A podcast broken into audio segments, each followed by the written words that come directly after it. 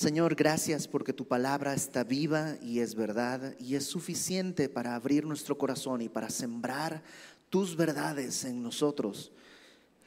Anhelamos dar fruto y glorificarte, Señor. Que este tiempo en el que vamos a estar meditando en lo que tú nos has dejado escrito sea para eso, para tu gloria, en el nombre de Jesús. Amén. Segunda carta de Pablo a Timoteo. Ya hemos dicho muchas veces que Segunda de Timoteo es una carta que Pablo escribe desde el calabozo en Roma, sabiendo que va a morir, pero no es una carta que está escrita con desesperanza o desesperación, sino es una carta que está llena más bien de esperanza de lo que viene. Pablo sabe que la muerte no puede quitarle aquello que Dios ya le dio que es la vida eterna y la esperanza clara en el Dios que nos ha salvado a través de la muerte de Jesucristo. Pablo lo tiene eso muy claro, pero los tiempos que vienen no son fáciles. Y por eso le escribe esta carta a este joven pastor. Timoteo es un joven pastor en Éfeso, discípulo de Pablo, amigo de Pablo, dice compañero de milicia de Pablo, y a lo mejor eh, quiere darle ánimo porque en verdad las cosas no están haciéndose más fáciles ni en aquel tiempo ni el día de hoy y por eso esto es importante. La semana pasada leímos cómo una, Pablo hace una serie de advertencias acerca de los últimos tiempos. ¿Te acuerdas? En el capítulo 3, versículo 1, dice, debes saber esto, en los postreros días vendrán tiempos peligrosos. ¿Por qué serán tiempos peligrosos? Porque habrá hombres amadores de sí mismos, avaros, vanagloriosos, soberbios, blasfemos, desobedientes a los padres, ingratos, impíos, sin afecto natural, implacables, calumniadores, intemperantes, crueles, aborrecedores de lo bueno, traidores, impetuosos, infatuados, amadores de los deleites más que de Dios. Y aquí está algo terrible en el versículo 5. Tendrán apariencia de piedad, es decir, van a ser hasta muy religiosos, pero negarán la eficacia de ella. Es como que la piedad no sirve, e, es como que, Dios no funciona, porque lo que ellos dan de fruto es terrible y es perverso.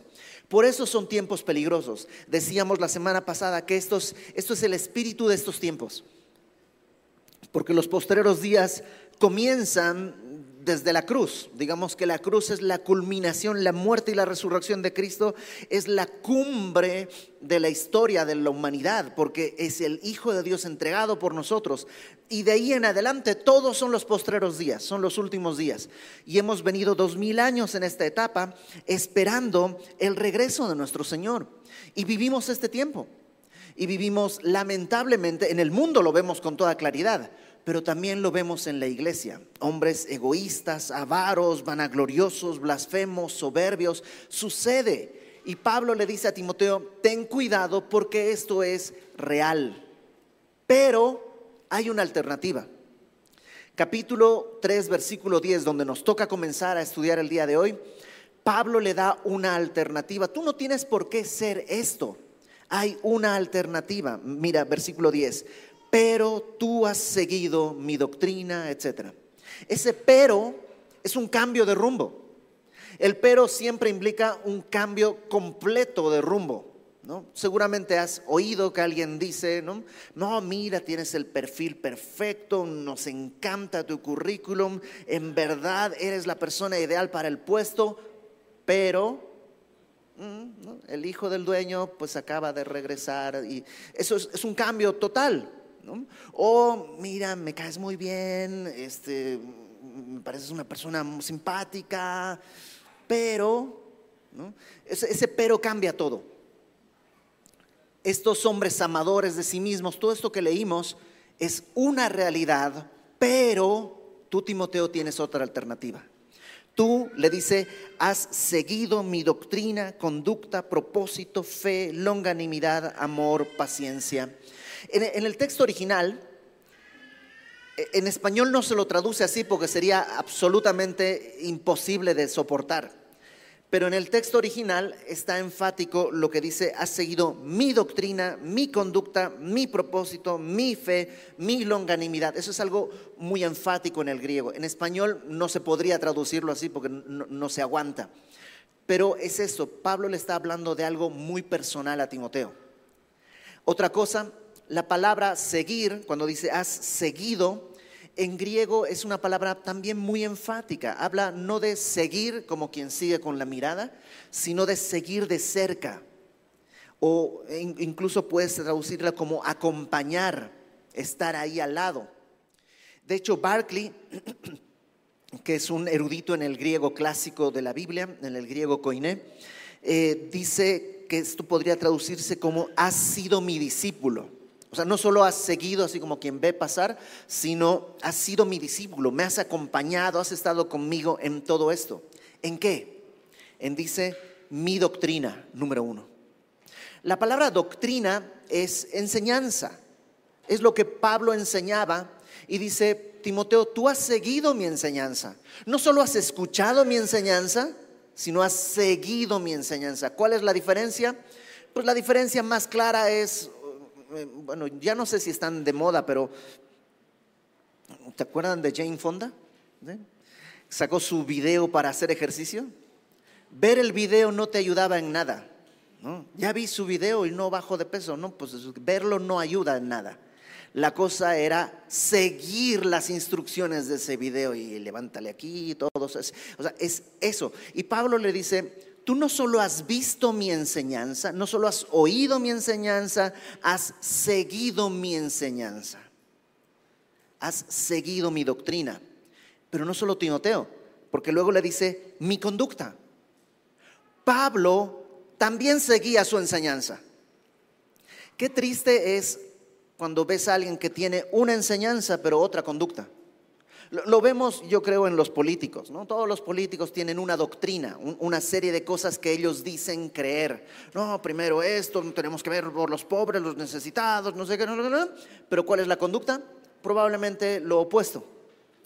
Lo vemos muy a menudo, pero qué triste es que un cristiano se manifieste así tenga una doctrina, un sistema de cosas que cree y que enseña y que abraza, pero una conducta que contradice todo lo que cree, lo que dice creer y enseñar. Pablo le dice, tú has visto que hay una armonía entre lo que enseño y cómo vivo. Tú lo has seguido, Timoteo. No tienes que tener el ejemplo de los hombres avaros, vanagloriosos, soberbios, impíos de la primera parte. Tú tienes una alternativa. Has seguido mi doctrina, has seguido mi conducta y luego le dice, has seguido mi propósito. Porque doctrina y conducta sin propósito es una pérdida de tiempo. Pablo tenía un propósito muy claro y tú y yo tenemos que tener muy claro cuál es nuestro propósito. ¿Por qué nos levantamos? ¿Por qué trabajamos? ¿O por qué estudiamos? ¿Por qué hacemos lo que hacemos? Tiene que haber un objetivo. Porque si no tiene un objetivo, a lo mejor tu objetivo es encontrar cuál es tu propósito. Pero tiene que haber algo. Si no, la vida es muy pesada. Es dar vueltas sin ningún sentido. Y Dios te creó con un objetivo. Un objetivo general, podríamos decir, para su gloria, pero también objetivos muy específicos. Por eso aquí a uno lo hizo ingeniero en algo, licenciado, em, em, em, mecánico, eh, escritor, músico. Por eso, por eso hubo todo este tipo de circunstancias que te formaron, porque hay un objetivo general para su gloria, pero también hay un objetivo específico para su gloria en la tienda que estoy atendiendo, en el banco donde estoy trabajando, en el negocio que estoy emprendiendo, en la escuela donde estoy estudiando. Hay un propósito general, pero también hay propósitos muy específicos que solo Dios te puede decir. Yo no puedo decirte. Yo apenas encontré lo que yo Dios quería para mí y cada día voy descubriendo. Yo no puedo decirte cuál es tu propósito, pero Dios sí.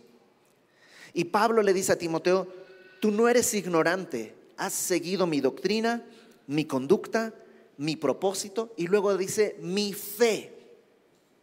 La palabra fe en griego puede traducirse de dos maneras. Uno, fe como lo que crees, ¿no? tú has seguido lo que yo creo, tú conoces mi fe, como mi fe no, no ha tambaleado aunque las circunstancias pues no hayan sido las mejores. Pero también la palabra fe puede traducirse como fidelidad, porque cuando crees algo, le eres fiel a eso que crees. Entonces Pablo le dice, tú has visto cómo he vivido y cómo aunque ha habido todo tipo de circunstancias y tentaciones, mi fe no se ha movido. Mi fe no se ha, no ha trastabillado, se ha mantenido. Tú lo has visto. Luego le dice, tú también has visto, has seguido, em, dice en el versículo 10, eh, em, doctrina, conducta, propósito, fe, longanimidad. Longanimidad es, una palabra larga, y en, en griego es macrotimia. Y básicamente macro es pues grande, grandote, ¿no? y timia viene de temperamento, y macrotimia se traduce como temperamento largo. Eh, ¿Ubicas gente que se, dice normalmente alguien que sea de mecha corta? Alguien de mecha corta tiene microtimia. ¿no? Macrotimia es aquel de mecha larga, que es que, puede esperar eh, se puede traducir como paciencia, pero también como clemencia, como alguien que teniendo la oportunidad de buscar venganza, espera y no busca la venganza. Eh, es uno de los frutos del Espíritu Santo. Y cuando estábamos estudiando esto en matrimonios, decíamos, qué tan importante en un matrimonio no ser de microtimia, sino de macrotimia, de poder aguantar y esperar y ser pacientes, ser clementes y misericordiosos. Y Pablo le ha dicho, tú me has visto. Yo he estado, los, fariseos me han rechazado y al día siguiente he regresado a amarles y a predicarles el Evangelio porque, porque Pablo cree su doctrina. Todo partió de ahí. Su doctrina, lo que él cree, lo que él enseña, es lo que ha definido su conducta, su propósito, su fe y lo que le permite tener longanimidad. Luego dice, eh, versículo 10, amor. Y el amor, el amor, el amor bíblico es un amor que no es un amor de sentimientos. El amor de sentimientos no es malo. No, no, está mal amar sentimentalmente a tu esposa o amar sentimentalmente a tus hijos. Pero el amor eh, eh, Ágape, que es esta palabra, es un amor que descansa en una decisión, es el decidir amar. Y hay veces que no es fácil amar con sentimientos, pero yo he decidido amar y por eso persevero en amor, más allá de los sentimientos. Lo, podemos ver cuando un hijo nuestro se puede portar mal y hace una grosería, una cosa terrible. Tus sentimientos son de a este chamaco lo voy a colgar de las patas y, o sea, lo quiero matar. Eso es mi sentimiento. Pero mi sentimiento no gobierna mi vida, porque si no, pues lo voy a matar. ¿Qué es lo que tiene que gobernar mi vida? Una decisión. He decidido amar a mi hijo más allá de mis sentimientos. Y por eso te humillas y eres tú el que va y lo busca, como si le debieras cuando él está en falta es ese amor de entrega. Y Pablo dice, ese es el amor, me has visto caminar en este amor. No solo has oído, me has seguido caminar en este amor. Luego le dice también en paciencia. Y la palabra paciencia es una palabra em, que quiere decir mantenerte debajo. Literalmente es como mantenerte debajo en griego. Y por eso se puede traducir como aguantar. ¿Has visto mi aguante? O, soportar, perseverar. Barclay, este erudito que en el griego bíblico, dice que esta, esta palabra se traduce como constancia viril bajo la desgracia. O sea, entiendo el día de hoy es políticamente incorrecto decirlo así, pero permítanme la licencia, pero es como aguantar como macho en medio del problema. ¿no? Y, él pone esto virilmente como, como esa idea de, de que en, un, chilango catedrático, digamos, sería como decir, pues aguanta vara. Tú me has visto aguantar vara. Aguanta vara. Em, Crisóstomo traducía esta palabra, definía esta palabra paciencia como la raíz de todos los bienes, madre de la piedad, fruto que no se pudre, fortaleza inexpugnable, puerto que no sabe de tormentas. Entonces es eso, es como algo que no se puede conquistar, es un, es un fuerte, una fortaleza, un castillo que no se puede conquistar. Aguanta, aguanta, es un, es un puerto que no importa qué tormenta viene, para mí es una llovizna y aguanta. Este, eh, un, teólogo llamado Matheson, él em, tuvo muchos problemas en, el área amorosa de su vida, fue abandonado em, por la que iba a ser su esposa, luego tuvo una enfermedad, perdió eh, un ojo, eh, o sea, la verdad tuvo una vida con muchos, em, muchos sinsabores, la pasó muy mal pero él dejó escrito esto que en algún momento decía que él estaba dispuesto a obedecer la voluntad de Dios, a pesar de todo eso, y decía, no con muda resignación, sino con santo gozo, no solo sin murmurar, sino con un cántico de alabanza. O sea, pues, aguantar vara, o sea, la vida no es fácil a veces, y hay veces que toca aguantar vara, pero ¿sabes qué necesitas para aguantar vara? que tu doctrina sea la doctrina correcta, que tu conducta no sea la conducta equivocada, que tu propósito sea el propósito adecuado. Cuando eso está en orden, es fácil aguantar vara.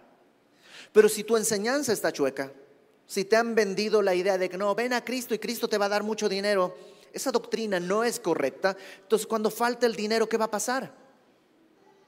pues ya no vas a aguantar vara. Cuando tu conducta no es correcta, cuando tú tienes una vida doble y estás viviendo de una manera escondida, cuando viene un problema, ¿qué es lo primero que vas a hacer? ¿Vas a ceder por ese lado? ¿Vas a estar acostumbrado a, ceder ante el pecado? ¿O vas a cargarte de culpa? Debe ser porque ayer no hice esto, debe ser porque no hice aquello, debe ser porque no hice esto otro. ¿Quién aguanta vara así? No se puede. Entonces Pablo dice, tú me has visto, has seguido mi doctrina, conducta, propósito, fe, longanimidad, amor, paciencia. Y ahora versículo 11 dice, persecuciones, padecimientos como los que me sobrevinieron en Antioquía, en Iconio, en Listra. Em, y, y ahora lo que hace es recordarle algo que Timoteo conoce bien. ¿Por qué? Porque persecuciones y padecimientos habla de eso, de dolor y de ser perseguido y él le recuerda en Antioquía, Iconio y Listra. Cuando Pablo hace su primer viaje misionero, ahí por lo que el día de hoy es la zona de Turquía, en el primer viaje misionero toca las ciudades de Antioquía de Pisidia, Iconio, Listra y Derbe. En Listra es donde conoce a Timoteo. Todavía en el primer viaje Timoteo no lo conoce a Pablo pero sí se, entiende que ya estaba ahí, porque en el segundo viaje ya se conocen y Timoteo ya está un poquito más, más crecido, ya es un joven, ya no es un niñito. Entonces, cuando llega Pablo a Antioquía, lo que dice el libro de Hechos, tú puedes leer en Hechos capítulo 13 en adelante, eh, dice que predicaron en Antioquía y hubo oposición y los expulsaron de la ciudad. Entonces de, de Antioquía se fueron a Iconio. Llegaron a Iconio, predicaron junto con Silas y ¿qué es lo que hubo? Hubo otra vez oposición y amenazaron con apedrearlos y se fueron de Iconio a Listra. En Listra, afortunadamente ahí, afortunadamente ahí ya no amenazaron con apedrearlo, ahí lo apedrearon hasta que lo dejaron casi muerto y pensando que estaba muerto lo botaron fuera de la ciudad y entonces ya ahí no se sabe si fue un milagro o si realmente pues no estaba muerto. Y se levantó, eh, Pablo entró a la ciudad, descansó esa noche y al día siguiente se fue para eh, Derbe. Entonces Timoteo vio eso y le dice, tú has visto lo que cuesta, porque cuesta. O sea, mantener mi conducta, propósito, doctrina, fe. Tú has visto lo que he conseguido, persecuciones y, y padecimientos. Tú lo viviste. Lo viviste.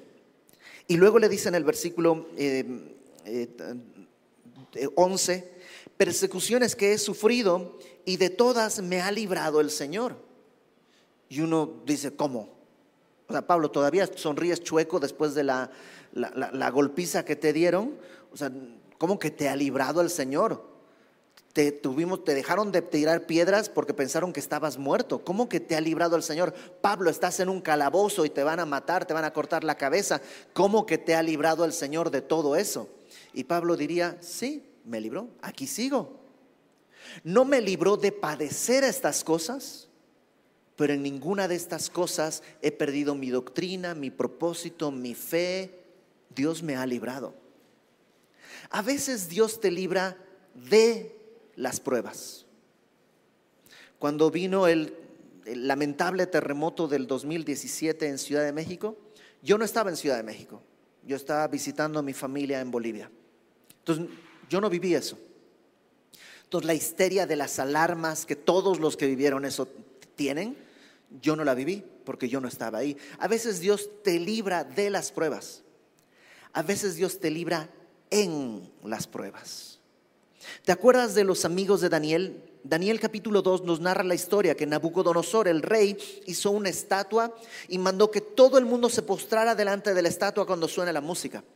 Los tres amigos de Daniel decidieron no hacerlo porque ellos adoraban al Dios verdadero, no, no se iban a postrar ante un ídolo. Y Nabucodonosor dice, entonces hay que arrojarlos a un horno de fuego ardiendo. Es importante porque el, horno está apagado, no pasaría nada, pero estaba ardiendo el, horno. Entonces les pregunta, ¿ustedes están dispuestos a adorar la estatua que he levantado si no van a ser arrojados al horno de fuego ardiendo? Y ellos le dicen, rey, ni siquiera tenemos que contestarte. Tú sabes que no va a pasar. Y Dios nos puede librar del horno. Sí, puede. Pero de tu mano sí nos libró, porque no depende de ti. Y entonces los arrojan al horno de fuego y ahí están en el horno, pero están caminando como si no les pasara nada. Y dice la palabra que no tenían ningún daño, no dice que no les dolía, a lo mejor sí dolía, a lo mejor sí era el, calor sofocante, pero no había daño. Y Nabucodonosor cuando observa se da cuenta, oye, pues, ¿cuántos echaron? Tres. Pues yo veo cuatro y hay uno que se parece a un Dios. Y ahí están dando vueltas. Yo siempre me pregunté, pues si ya estaban sueltos, ¿por qué no se salieron? ¿No te parece? Y, Nabucodonosor le dice, eh, vengan. Y yo siempre he pensado, si hubiera sido uno de ellos, le hubiera dicho, a ver, ven por nosotros. Pues, eh. ¿Por qué se quedaron? Probablemente porque era mejor estar ahí con ese cuarto personaje misterioso que probablemente era el Señor Jesús. Es mejor estar con Jesús en el horno que afuera con Nabucodonosor.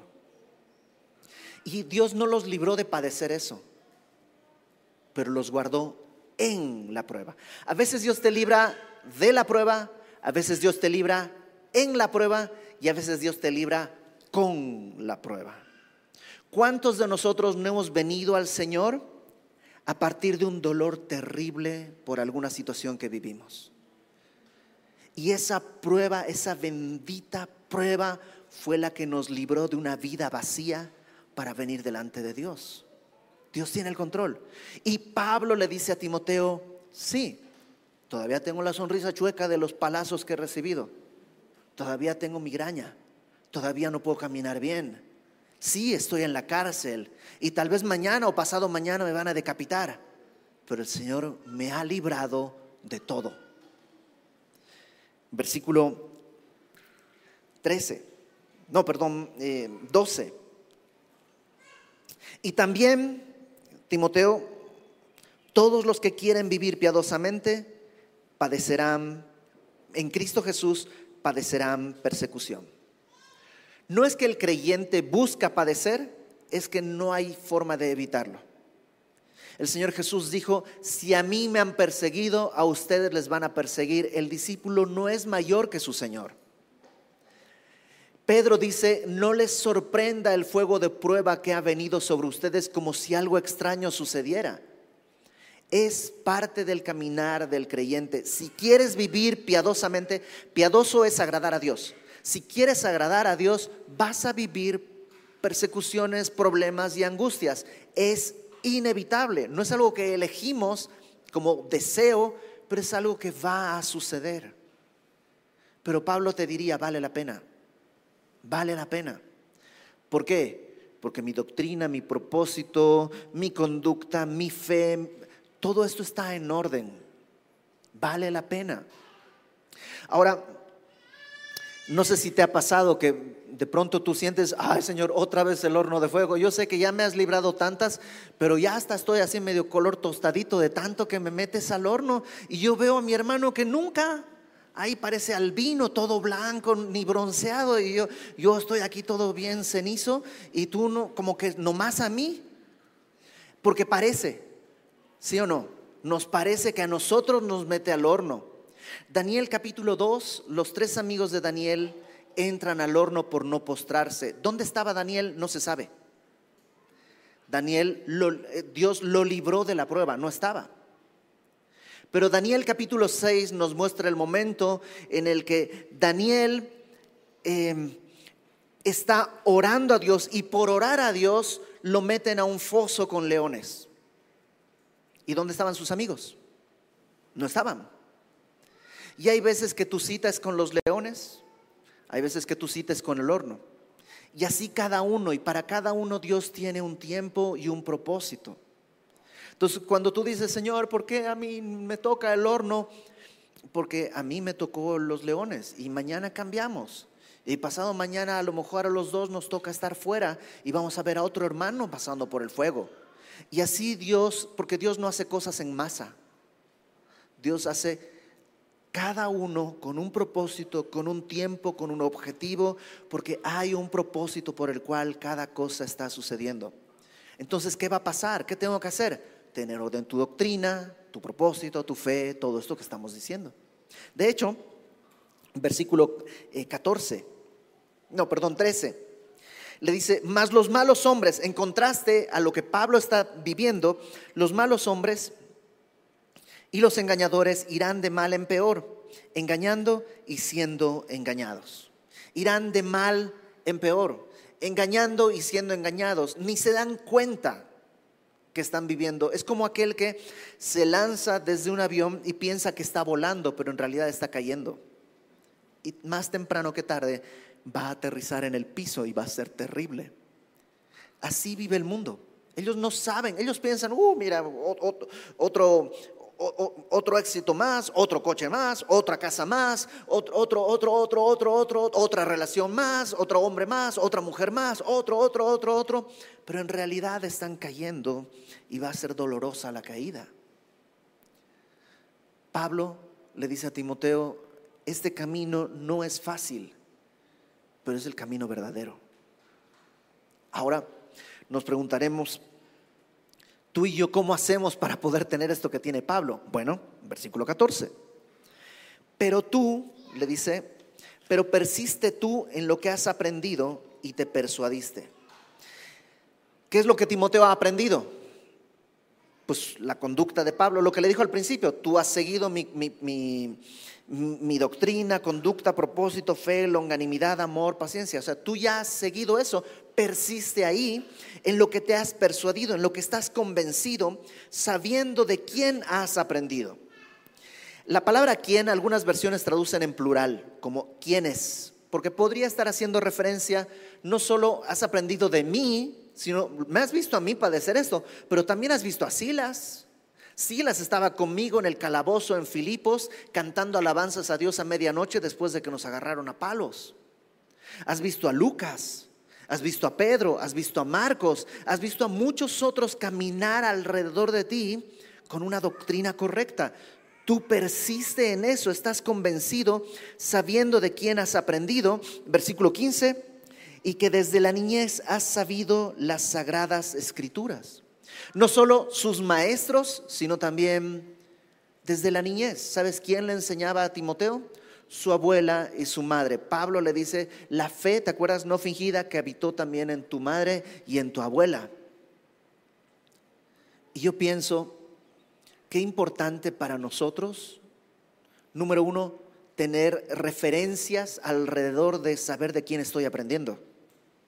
Voltear a ver y estar rodeado de gente que yo pueda decir, quiero caminar como Él, quiero tener la fe que tiene Él, quiero, quiero seguir su ejemplo. Pero no solo eso, qué importante para nosotros dejar el camino bien marcado para nuestros hijos y para los que vienen detrás. Y caminar así con paso firme para que nuestros hijos digan, aquí están las huellas de mi papá, por aquí tengo que seguir. Porque ellos también van a necesitar a quien seguir en, o sea, quien tiene su ejemplo en doctrina, conducta, propósito, fe, etcétera, etcétera, etcétera. Pablo le dice a Timoteo, tienes maestros, pero también tu mamá y tu abuela te estuvieron enseñando las sagradas escrituras desde niño, las cuales te pueden hacer sabio para la salvación por la fe que es en Cristo Jesús. Y esto es bien bonito, porque la salvación a veces la pensamos como un momento. yo fui salvo el 12 de septiembre del 2004. Yo fui salvo como si fuera un momento. Pero la salvación no es un momento, comienza en un momento pero se extiende por toda tu vida. Y necesitas sabiduría para vivir en esa salvación. O sea, ya fui salvo, ahora necesito sabiduría para tomar decisiones, para saber de quién rodearme, para saber qué hacer. Y esa sabiduría dice, vienen las sagradas escrituras, voy a volver a leerlo, las cuales te pueden hacer sabio para la salvación por la fe que es en Cristo Jesús. Hay gente que ha llegado a la salvación y de ahí ha caminado de necedad en necedad, de tropiezo en tropiezo, de caída en caída, una y otra vez. ¿Te acuerdas de lo que veíamos la semana pasada? Estas mujercillas que estudian y estudian y nunca llegan al conocimiento de la verdad. ¿Qué falta? La palabra. Por eso le dice, versículo 16, este versículo que es eh, clave para muchos de nosotros toda la escritura. Y cuando Pablo dice toda la escritura, está pensando en el Antiguo Testamento, por supuesto, en lo que para nosotros es el Antiguo Testamento, pero también está pensando en el Nuevo Testamento, porque Pablo en distintos momentos, él sabe que lo que él está escribiendo y hablando no es nomás su opinión, es palabra de Dios. Acompáñame a dos pasajes nada más, dos textos. Eh, primera de Tesalonicenses capítulo 2. Primera de Tesalonicenses capítulo 2, versículo 13, 2.13. Primera de Tesalonicenses 2.13 dice, por lo cual también nosotros, Pablo está escribiendo, sin cesar damos gracias a Dios de que cuando recibisteis la palabra de Dios que oísteis de nosotros, la recibisteis no como palabra de hombres, sino según es en verdad la palabra de Dios, la cual actúa en vosotros los creyentes. Lo que Pablo está diciendo es, lo que yo les prediqué, lo que yo les enseñé, mi doctrina es palabra de Dios. Y ustedes hicieron bien en recibirla no como opinión de hombres, sino como palabra de Dios. Entonces Pablo sabía o sea, no así, pero digamos, él sabía que estaba escribiendo la Biblia, o sea, no sabía que estaba escribiendo la Biblia, pero sabía que lo que estaba escribiendo no era su opinión alegre, sino era palabra de Dios. Y no solo Pablo, acompáñame a, Pedro, por favor, segunda de Pedro, capítulo 3. Segunda de Pedro 3, 15. Dice, eh, voy a leerlo desde la mitad, del 3.15 dice, como también nuestro amado hermano Pablo, Pedro está escribiendo acerca de Pablo, nuestro amado hermano Pablo, según la sabiduría que le ha sido dada, os ha escrito casi en todas sus epístolas, hablando en ellas estas cosas, entre las cuales hay algunas difíciles de entender, las cuales los indoctos e inconstantes tuercen, como también las otras escrituras para su propia perdición. Pedro lo que está haciendo es decir, Pablo ha escrito algunas cosas, la neta a veces sí está difícil, pero los indoctos y los inconstantes están torciendo lo que Pablo dijo, como también las otras escrituras, y está poniendo a la par lo que Pablo escribió con el Antiguo Testamento, que son las otras escrituras. Entonces, cuando Pablo piensa, toda la escritura para ti y para mí es claramente toda tu Biblia, el Antiguo y el Nuevo Testamento. Ahora, ¿qué pasa con toda la escritura? Toda la escritura, dice, es inspirada por Dios. Y la palabra inspirada por Dios, bueno, la frase inspirada por Dios en griego es una sola palabra. Y esta palabra literalmente habla de la respiración de Dios. Tal vez Pablo tiene en mente el Génesis. ¿Te acuerdas cuando Dios crea a Adán? Lo crea del barro, pues ya es un monigote así, ¿no? Pero no hace nada, nomás está así, hasta que Dios sopla aliento de vida en Adán y entonces es un ser viviente. Entonces tal vez tiene Pablo en mente eso. La escritura es como esa, ese aliento que dio vida al primer hombre, es el aliento que te puede dar vida a ti. Toda la escritura es la respiración de Dios, es inspirada por Dios y es útil para cuatro cosas, para enseñar, para redarguir, para corregir, para instruir en justicia. Cuatro cosas. Para enseñar es, es, eso, es mostrarte cuál es la verdad. Todos tenemos una visión distorsionada de la realidad. Todos vemos y vemos chueco, porque el mundo está volteado. Y tenemos, digamos, tenemos con mundivitis, ¿no? O sea, tenemos inflamada nuestra retina de demasiado mundo. Y de pronto Dios dice, no, esto es verde, esto es cuadrado, esto es redondo, esto es arriba y esto es abajo. Y nos enseña la realidad. ¿Cómo? Con la palabra. La palabra te puede enseñar lo correcto. ¿Cuántos de nosotros decíamos, esto está bien, hasta que Cristo vino y nos dimos cuenta, ah, no, mira, encendiendo la luz está mal? La palabra nos enseña pero luego dice nos redarguye. Redarguir es como, como convencer, como reprender, como, em, em, como mostrarte tu error. Te enseña, pero luego te dice, esto tú no lo estás haciendo bien. ¿Nunca te ha pasado que estás leyendo tu Biblia o en una enseñanza de la palabra, dices, Señor, yo estoy fallando en eso? No, no me había dado cuenta, pero en eso estoy mal, eso no lo estoy haciendo bien es el Espíritu Santo a través de la palabra que te está redarguyendo. No te está acusando, eso es Satanás. Te está redarguyendo, te está mostrando que no estás caminando bien. Y luego dice, útil para enseñar, redarguir, para corregir. Porque si nomás te dice está chueco, pero no te dice, pues órale, ¿y ahora qué hago? Nomás te quedas chueco. Pero te corrige. La palabra corregir literalmente es enderezar de nuevo. Entonces te, vuelve a poner en el camino y te dice, ok, así está. Y luego te instruye en justicia, te instruye en rectitud. Básicamente te enseña cómo no torcerte otra vez. Yo, yo siempre pongo este ejemplo, creo que es un buen ejemplo.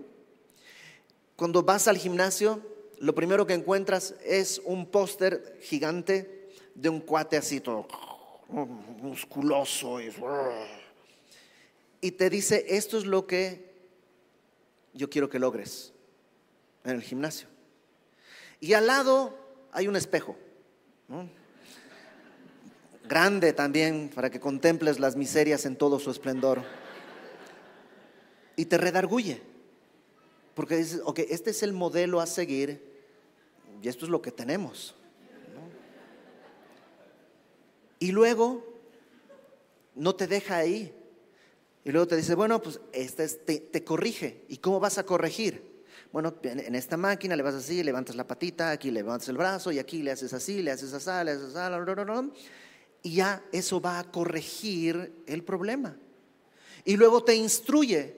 Y ya así medio mareado vas, ¿qué ahora qué, hago de tarea? Bueno, pues apúntale, entonces ahí temblando le apuntas, vas a dejar de consumir alimentos que sean ricos en grasa, ricos en azúcar, deja todos los alimentos que sean ricos, ¿no?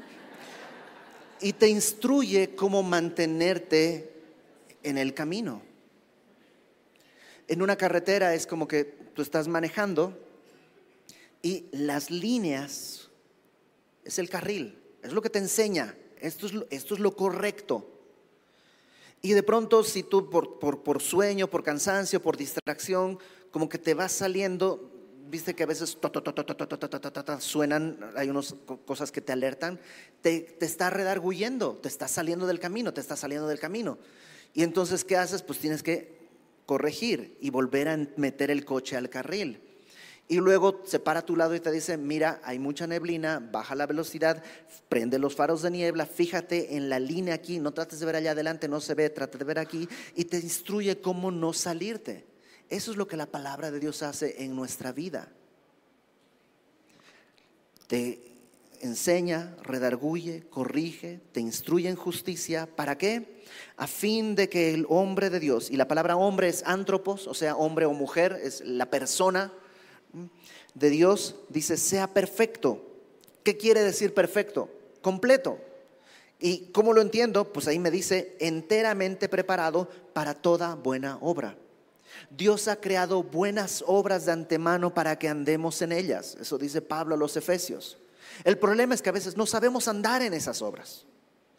Y ahí queremos entrar y, como, como ante alguien que nunca ha subido una escalera eléctrica y no sabe cómo, cómo dar el primer paso. Y así estamos. Hay una buena obra, pero no sé cómo hacerle. ¿Qué necesito? ¿Disciplina? No. ¿Qué necesitas? La palabra. Que la palabra te, enseñe, te redarguya, te corrija, te instruya y entonces vas a, vas a estar preparado para toda buena obra que Dios quiere hacer a través de ti. Y yo creo entonces que hay dos cosas que tú y yo tenemos que prestar atención. Número uno, necesitamos rodearnos de personas que puedan ser un ejemplo en doctrina, conducta, propósito, fe, longanimidad, etc. Pablo, ¿te acuerdas que hace algunas semanas vimos que le dice, huye de las pasiones juveniles y sigue la piedad, la fe, el amor con los que de corazón limpio invocan al Señor? ¿Dónde están esos? En la iglesia.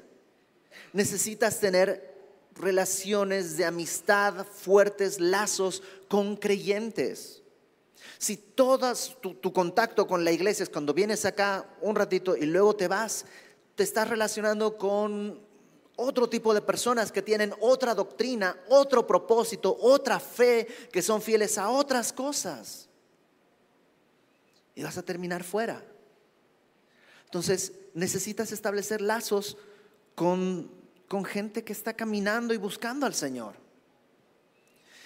pero pues, ya tiene mucho que vengo aquí y nadie me busca. Bueno, la palabra dice que el amigo ha de portarse amigo. A lo mejor tú no te estás portando amigo. A lo mejor Dios quiere que en este tiempo tengas fe y confíes, pero necesitas dar el paso que sigue. Hay discipulados, hay reuniones, es decir, hemos tenido muchísimas actividades este año para que te puedas involucrar con la gente que está ahí. Y siempre eres bienvenido bueno, digamos, si es reunión de mujeres y eres hombre, pues no, pero, pero ha habido reuniones de hombres, hemos tenido hamburguesas, hemos tenido tacos, hemos tenido tamales, hemos tenido cine. Eh, hay oportunidades, hay discipulados y vamos a abrir nuevos discipulados. Sé parte de tu iglesia, no nomás un visitante. Porque no solo necesitas estos referentes en tu vida, sino que tú necesitas ser referente para alguien. Cuando Pablo está escribiendo acerca de los dones a la iglesia en Corinto, dice que los dones que Dios dio a cada uno tienen el objetivo de la edificación del cuerpo de Cristo. Y tú tienes algo que me hace falta a mí y le hace falta a algún hermano. Y a ti te falta algo que tiene un hermano que está del otro lado del salón y que tú nunca le has saludado. Y así, Dios ha hecho que esto sea un cuerpo y todos miembros los unos de los otros. Entonces, tú necesitas a alguien que seguir, pero también necesitas pisar fuerte porque atrás viene alguien que tal vez está perdido, igual de extraviado que tú estabas hace un tiempo. Tu familia y tus hijos también necesitan que tú pongas esa huella firme y segura de por dónde caminar.